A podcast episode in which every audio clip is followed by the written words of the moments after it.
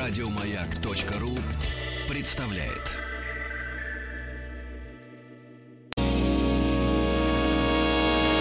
Физики и лирики. Шоу Маргариты Митрофановой и Александра Пушнова.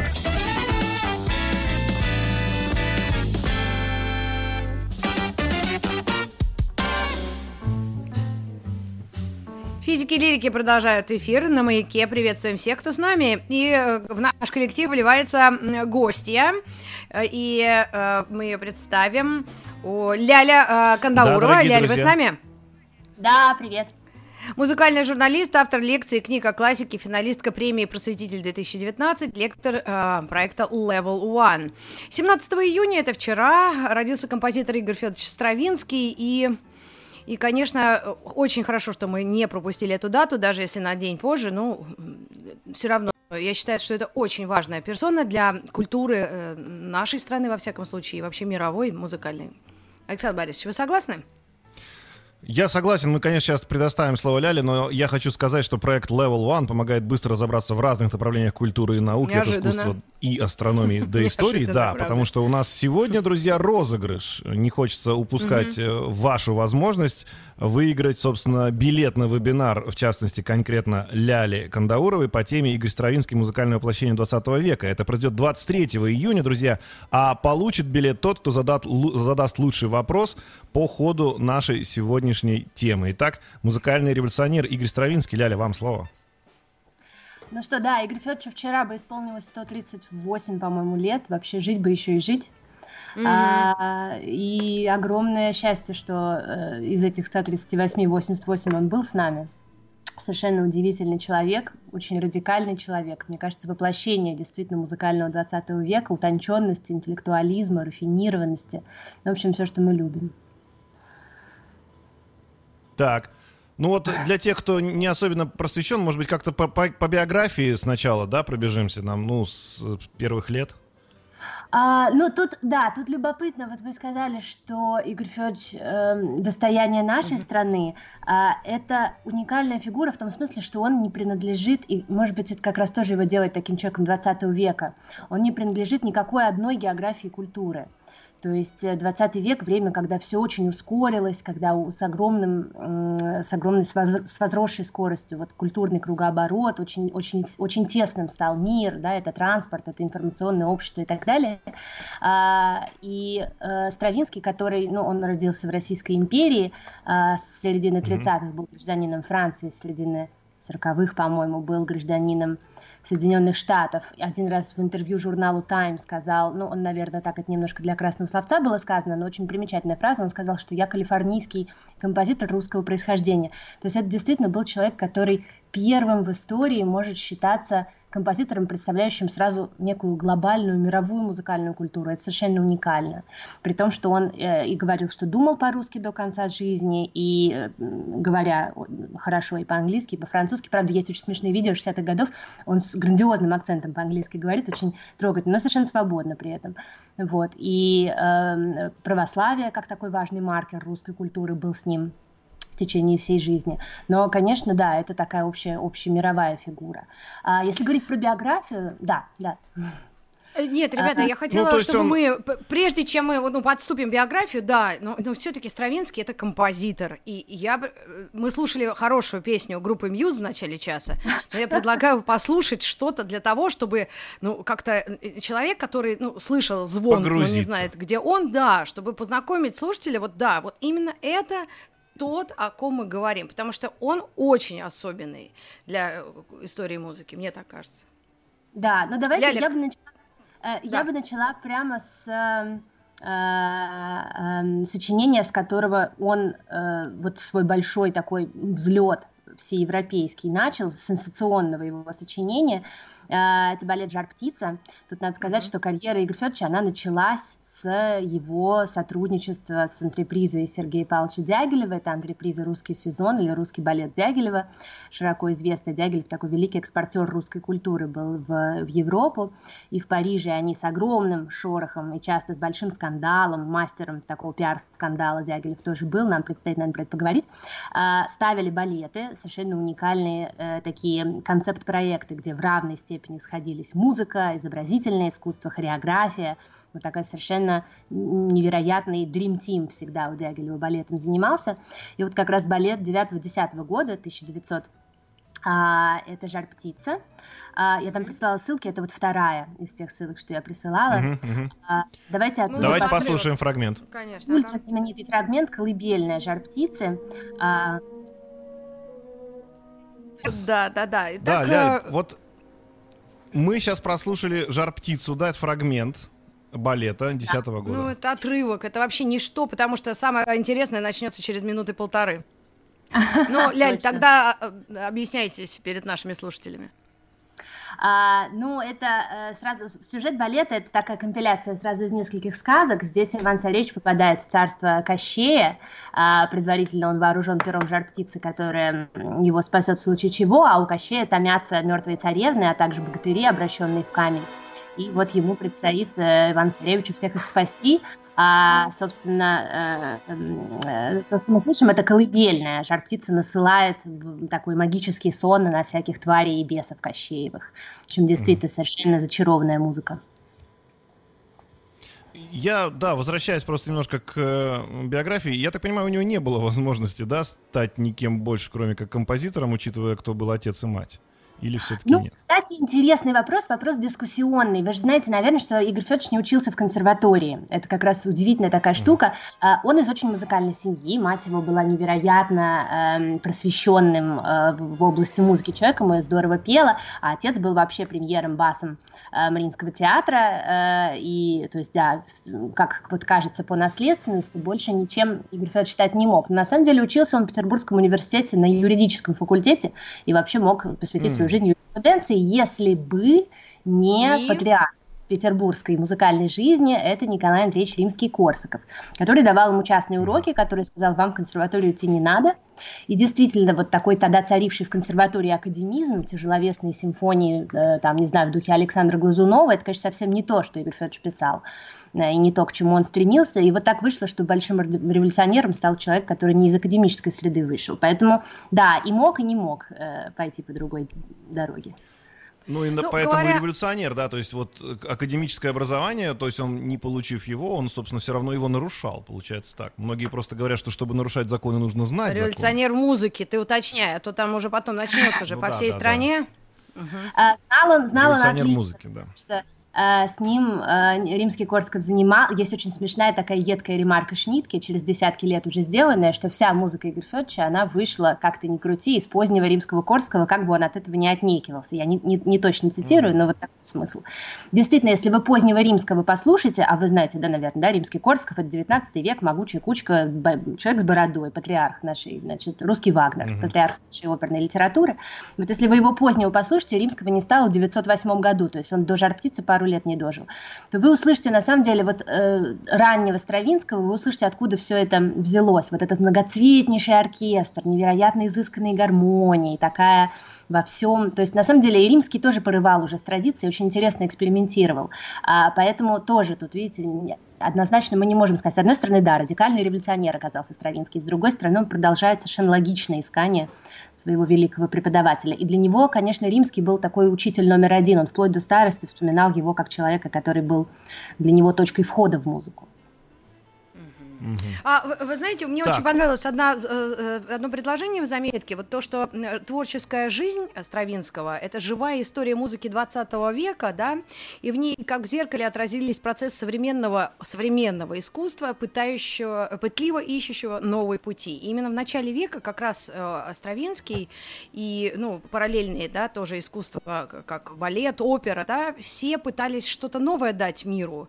И как раз вот с этим связано, наверное, вот э, успех или провал, как, как его называют, этот триумф, триумфальный провал э, его э, произведения в Париже в 1913 году. Расскажите об этом? Это, наверное, самое такое ну, яркое. Это, конечно, да, самое сочное событие. История. Чтобы у, нас, чтобы у нас какая-то связность была, можно сразу сказать, во-первых,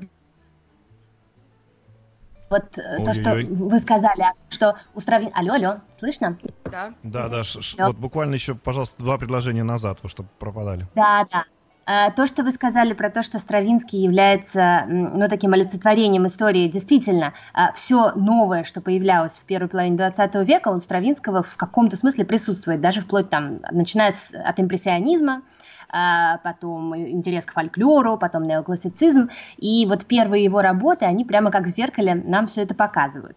А, первый большой была «Жар птица», которую мы только что послушали, потом через а, буквально там год был «Петрушка», это второй балет их с Дягилевым, это такая ярмарочная кукольная русская стихия, совершенно э, кукольная в смысле кукольного театра, совершенно невероятной э, изысканности, а потом был балет, вот как раз про который вы задаете вопрос, это был 1913 год, балет «Весна священная». Балет практически бессюжетный, балет про то, как воображаемое языческое славянское племя в каких-то доцивилизационных э, временах а, для того, чтобы земля э, рожала, для того, чтобы пришла весна, она утанцовывает самую красивую девственницу насмерть. Э, такой огромный балет-ритуал, который, конечно, просто воспринял, был воспринят как как удар, это правда. А, ну, потому что надо понимать, парижская публика собралась... Ой-ой, пропадает. Алло, алло. Да, парижская публика собралась э, для того, чтобы послушать, ну, что такое балет был, «Спящая красавица» Чайковского, что-то изысканное, красота. Да, вот да, это. да. И вдруг там еще была хореография, когда все ходили на внешней стороне стопы, так как бы косолапе. Эм, все это выглядело дико, архаически, язычески, страшно. Ну и музыка, конечно, тоже поразила. Мы сейчас с вами можем а, кусочек послушать для того, чтобы, Давайте. А, чтобы ощутить. А,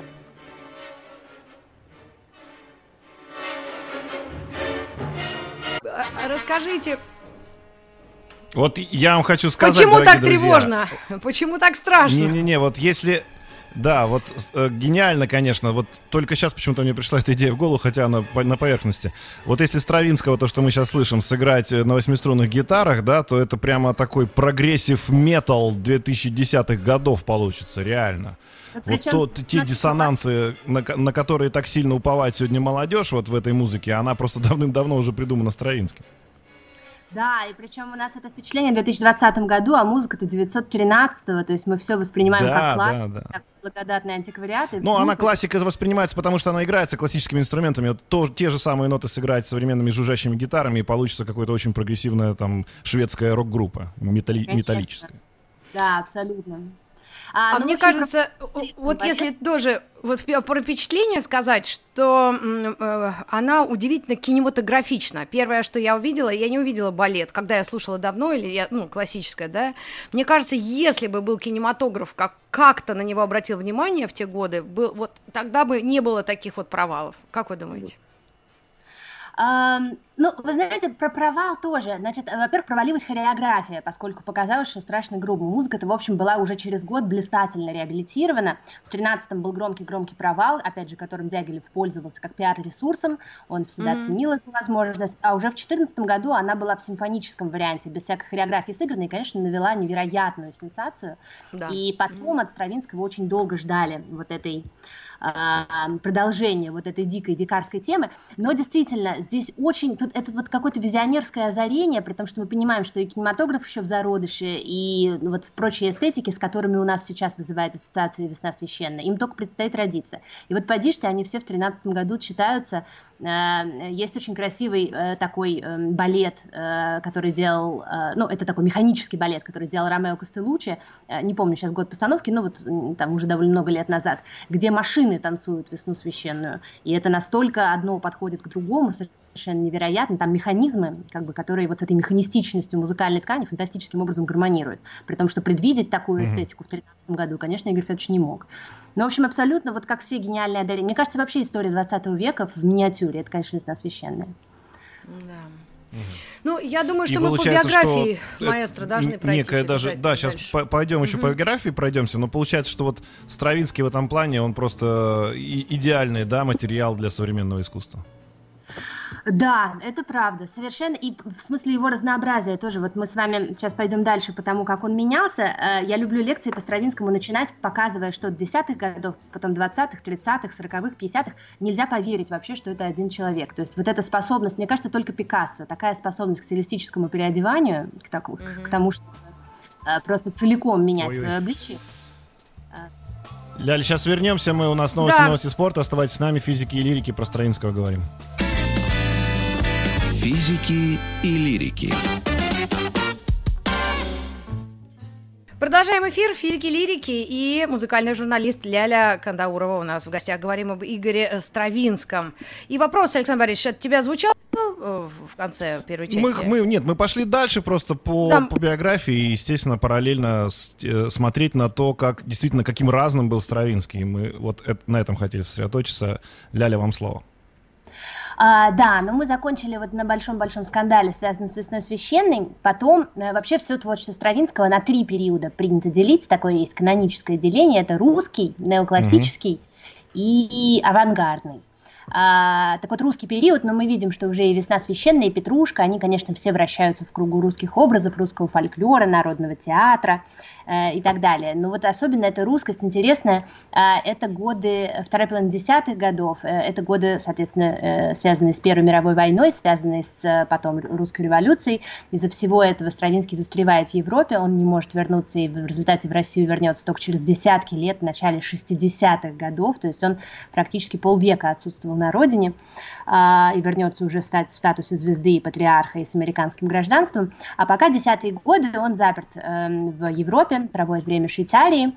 А, и это время, это как раз исследование русской крестьянской архаики, русского диалектного языка. Он невероятно интересно со всем этим работает. А, я там прислала одну музыку, которая просто, мне кажется, в одной минуте нам показывает безумно трогательно и очень обаятельно, как у него все это работает. Это маленькая Давайте послушаем. голоса и трех кларнетов, называется «Кошачьи колыбельные». И вот мы оттуда послушаем просто, по-моему, минутный бриллиант маленький, называется «Кот на печи». Кот на печи. Светлана А, Юрьевна, это Так, отрывок можно? Ага. Cat, э, Да, это, как- по-моему, на послед- каком А, языке? да, по- да. в списке последний у нас стоит. Стравинский «Four Cats Да-да-да, Dreidel «Кошачьи Songs». Да, вот как только поставили Экспериментальная на третья русская секунда, народная музыка. Абсолютно. Сразу понятно, что Стравинский. Вообще, э, насколько э, знание э, Игоря Стравинского вот, и понимание, или хотя бы знакомство с ним, вот, говорит о неком культурном уровне человека? Ведь часто нормального человека спрашиваешь, ты Стравинского слышал? Он говорит, нет, для продвинутых. Ляль, объясните, пожалуйста, вот этот распространенный диалог. Почему так Ну, бывает? Э, Просто для многих кажется, что сложно, но на самом деле, вот я сто раз уже с этим э, сталкивалась, такой мир, что ты приступаешь его границу, и потом, конечно, он совершенно тебя из-за своего разнообразия совершенно тебя за, за- засасывает. То есть э, Стравинского просто невозможно наслушаться. Но да, у многих есть такое ощущение, что сложновато. С чем связано? Именно с тем, что- о чем мы выше говорили, такое олицетворение музыки 20 века. Тональность работает не так, как мы привыкли, а, э, нету ощущения симметричного ритма. Вот, собственно, чем главным образом «Весна священная» всех полоснула по-живому. Потому что там невероятно сложный счет, невероятно сложно устроен ритм. И, и по сей день, уже прошло сто с лишним лет, любой оркестр, узнавая, что в абонементе стоит «Весна священная», общем, тяжело вздыхает, потому что придется посидеть, посчитать. Вот безумные, безумные ритмы все эти, да, и то, что мы сейчас только что слышали в кошачьих колыбельных, рваный, рваный такой ритм, а, очень прихотливо устроенный, но при этом он готовые модели из фольклорной архаики не заимствует, то есть это совершенно такое исследование языка э, до такой степени, что ты способен на этом языке сказать свое собственное.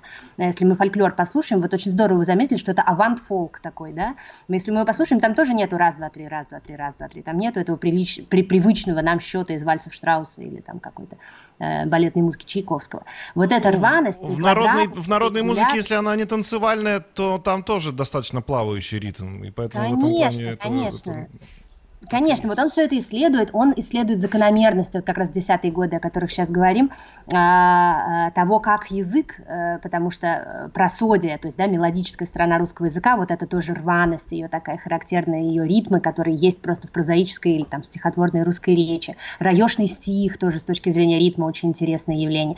В общем, вот этим вот всем занимается. И да, Дополнительные, взгляд, кстати, в, в, русской, в русских некоторых э, глубинках они даже добавляют какие-то слоги, ну, условно там, ой, да мы, вы, да вы ли, я, вы, ся, вы, на я, а там потом разбираешь, там э, смысла, что мы вышли куда-то, по сути. Абсолютно. В песне поется, но Абсолютно. добавляют какие-то какие слоги, пере, да, запевы, перепевы, да, и там тоже ри, с ритмом так сложновато.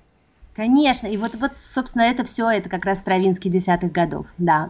Э, может, еще один примерчик послушаем, а, э, это «Свадебка», вот он, по-моему, пятый в списке, который я присылала, а, э, это работа уже чуть более поздняя, это работа 23 -го года, это должен был быть балет, а, слова здесь взяты из сборника старинных русских текстов, и здесь речь идет о реконструкции крестьянского свадебного обряда совершенно невероятной красоты, такая, ну, как бы вот театральная кантата. Там очень классный саунд, потому что играют четыре рояля, четыре фортепиано и ансамбль ударных. И вот такой саунд как бы битого стекла очень характерный возникает, ультра Давайте послушаем. Свадебку. Ага. Игорь Стравинский в эфире «Маяка», свадебка. А язык французский, с вашего позволения, Ляль, я уточню.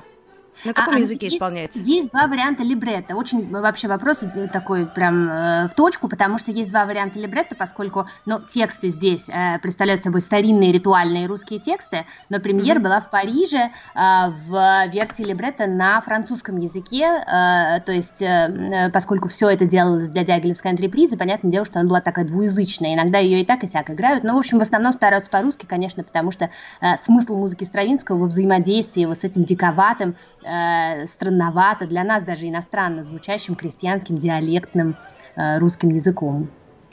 Ну, да, и это, слов... кстати, свадебку, свадебку, если поставить на свадьбе русской, это идеальное начало драки, потому что, ну, вот мне кажется, что сложно все-таки нашему народу, простому, который привык на 2-4 хлопать, точнее, на первую и третью долю, а вот это как-то понять. А вот в то Драки время, когда это все когда это все было премьерами, да, вот как, как, э, как это распределялось, что называется, по... Интерес к этому распределялся по социальным слоям? Ну, интерес огромный был к русскому фольклору, это же экзотично, невероятно, очень красиво. Угу. А, были, была очень красивая хореография, Бронислава Нижинская, сестра Вацлава Нижинская, э, Нижинского ставила свадебку.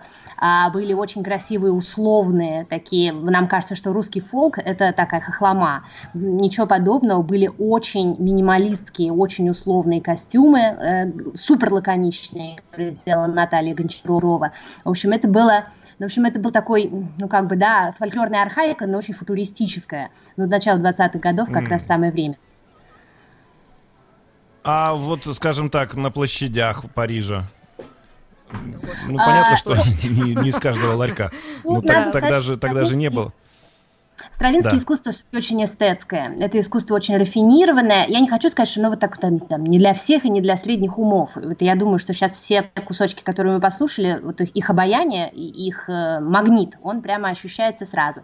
Но все-таки да, такое неплощадное искусство. Правда, тоже, вы спрашиваете, вот прям тоже в точку, у него была как раз ровно в десятые годы, у него был проект, он хотел сделать маленький передвижной театр. Они сидели в Швейцарии без денег, и у них был такой проектик, связанный с произведением под названием «История солдата», который, ну, вот так имитировал средневековый театр. Они буквально хотели поездить по швейцарским городам а, и показывать, да, вот чуть ли не на площадях с деньгами. А, сейчас у нас будет реклама, но вопрос тогда, э, чтобы обдумать и рассказать поподробнее о том легендарном, и вот как и связать со словом эстетский тоже визите в Москву и Питер в 1962 году, да, а, поскольку э, э, у Стравинского не было возвращения, да, он не уезжал так, чтобы уезжать, или миграция, это не считалось таковым, да, как у Шаляпина или Бунина или Набокова, да, здесь по-другому воспринималось, и, наверное, в те самые годы оттепели, оттепели особенно его ждали здесь, в России очень ждали, и он, я бы даже сказала бы, это уже начало холодной войны, он, конечно, был такой картой, э, он его тогда же Кеннеди у себя принимал. Физики и лирики. Итак, визит Стравинского в Советский Союз, 60-е годы. Э, Ляль, поподробнее, это очень э, да, драматичная поездка. Говорить, что, э, Игорь Федорович был э, важный, важным элементом культурного престижа, и он как раз вписался в э, шахматную партию интенсивную, связанную с холодной войной между Россией, Соединенным Советским Союзом и Соединенными Штатами. Он в э, январе 62 года, значит, у него было турне, и он остановился в Вашингтоне, округ Колумбии, там присутствовал на ужине в Белом доме с президентом Кеннеди, э, получил медаль за признание музыки музыки. Э, и потом, э, в том же самом году, впервые с 900, по-моему, 14 года, то есть вот как раз там пять десятков лет прошло, э, он принимает предложение Союза советских композиторов и проводит какое-то количество спектаклей в Москве и Ленинграде. То есть вот это прямо была такая тоже как бы ну такая карта важная, потому что, конечно, его э, престиж и его вес как композитора, как деятеля мировой культуры был колоссальным. И вот он должен, эта карта должна была быть разыграна на обеих сторонах э, холодной войны. А когда у и него как случился Союз приступ? композиторов Э, ну, Союз вот композиторов, как вот реагировал этом, Советский Союз совет, и зрители? Да, оно было, конечно, совершенно триумфальным. Вообще, это одно из ключевых событий оттепели. Это 62 год, он встречался с Хрущевым, он встречался с ведущими советскими композиторами, в том числе, по-моему, с Шостаковичем и Хачатуряном. То есть это было, э, конечно, очень было весомо. Он сначала прилетел в Москву, потом в Ленинград. А, это гигантское было событие, потому что во многом Стравинский был, э, ну так, нон-грата угу. в течение сталинского времени, потому что, ну, вы, конечно, слышите, что музыка его бесконечно далека от идеалов социалистического реализма, и угу. возможность в Советском Союзе этой музыки звучать, и возможность быть признанным масштабу его гения, это, конечно, было очень важно, это очень радикальный поворот советской культурной политики. Так а вот этот э, легендарный или как драматичный приступ, когда ему просто стало плохо с сердцем, и все равно он, превознемогая вообще боль, если это можно сказать, продолжил э, концерт. Это, это действительно правда или это уже какой-то ну, миф уже э, журналистский? Лет, уже 80 лет был Игорь Федорович, но он, кстати говоря, вплоть до конца жизни, всего он прожил 88 лет, и ему запретили за некоторое время до э, смерти, запретили ему путешествовать, но все равно он предпринимал поездки вот уже прям последние годы из э, а, Штатов в Европу, и в результате в Европе, собственно, умер. То есть он, несмотря на проблемы со здоровьем, вообще вот тот, э, знаете, вот такое, такая холодноватость, воля и э, какая-то ну вот то, что по-английски называется integrity, да, когда человек абсолютно, абсолютно цельный, стальной человек. Вот это то, что мы слышим в его музыке, он, в общем, и человеком, видимо, таким был. Вы можете почитать его автобиографию, у него есть чудесная совершенно хроника моей жизни одна, и еще есть знаменитая книга диалогов с Крафтом. Вот мы там слышим голос человека, которому ничто не будет мешать ни болезни, ни какие-либо другие соображения. Э, интеллектуальный, ироничный, довольно закрытый, с фантастической памятью.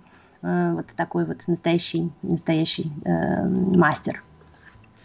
Ну и вот такой вопрос. Мы говорили вчера о прокрастинации, и иногда ты вот откладываешь на потом какие-то вещи. Вот а, изучение или знакомство со Стравинским в каком возрасте нужно начинать, или прокрастинацию можно продолжить для дозрелого вот какого-то восприятия музыки, сравнительного анализа и того, что ты можешь понять. Вот, Александр Борисович, ты занимался музыкой с детства, да? Ты Стравинским как-то интересовался или или это, ну, ну это входит в, в музыкальной школе? В музыкальной школе я учился в советской, конечно, там у нас был Прокофьев в основном, да, и mm-hmm. Шостакович. Вот. Стравинский, может, и был, да, но очень поверхностно.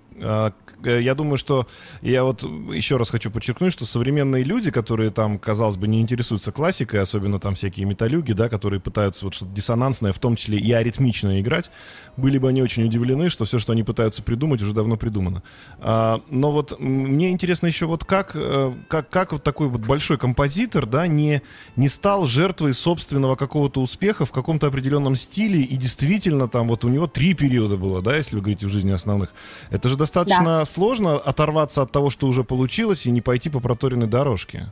Он, насколько я понимаю, вот абсолютно хотела... безжалостно это делал. Да, как раз хотела тоже про это сказать. Во-первых, он музыку писал почти до самого конца, и до самого конца э, в нем было какое-то любопытство и умение интересоваться новым. Вот последний его период, так называемый авангардный, он переходит на сторону, с которой он в свое время очень интенсивно спорил. Это музыкальный авангард и такая специальная техника сочинения музыки, придуманная Арнольдом Шонбергом. И вдруг человек, который был известным антагонистом Шонберга, спустя э, десятки лет после этого антагонизма начинает в этой технике писать. Причем звуковой результат получается все равно Игорь Федорович. Вот я хорошо помню, я брала э, интервью с одним современным российским композитором, который говорит, да это дьявольщина просто какая-то, мне очень понравилось это выражение. То есть в какой бы технике он ни писал, занимается он архаическим фольклором или занимается он классический период, это Стравинский, который заигрывает с 18 веком, там на слух иногда прям такая итальянская музыка 18 века. Или занимается он авангардом, все равно мы слышим вот, вот его собственный голос. То есть вот это любопытство к разным техникам и умение эти техники своему абсолютно единому стилю, каким бы он ни был разнообразным, единому стилю подчинять, mm-hmm. это ну, буквально какая-то бесовщина. Как он это делал, непонятно. То есть ну, что при, всем очень... при том, что он разные стили делал, все равно угадывался его почерк, да, вот это тоже. Абсолютно. Ну, мне кажется, это он, конечно, уже делал несознательно, видимо. Ну, может быть, Петрушку, отрывок из этого гениального э, спектакля, балета и э, такой очень узнаваемый, насколько я знаю, да, там есть какая-то э, Отрывок. Петрушка как раз нету, а вот я хочу, чтобы мы позднюю да? послушали штуку. Позднюю? А Давайте кажется, тогда... Что, что это последняя ссылка, которую я прислала. Петрушка это Дягилевский ранний период, который мы уже с вами немножко его по пообсуждали. Ну, да, хорошо, конечно, ага. Да, сейчас давайте найдем. А, там должна была быть, по-моему, это последняя, собственно, ссылка. А, она называется «Кантата». А, это поздняя работа, это вот как раз авангардная А можно работа. сразу включать, у нас минута ага. до конца. И, и поздняя работа, и а, она по технике абсолютно авангардная, но по слуху, посмотрите, насколько она сейчас будет близка все равно фольклорному вот этому русскому периоду, который мы слушали. Спасибо вам, Ляля, огромное. Еще больше подкастов на радиомаяк.ру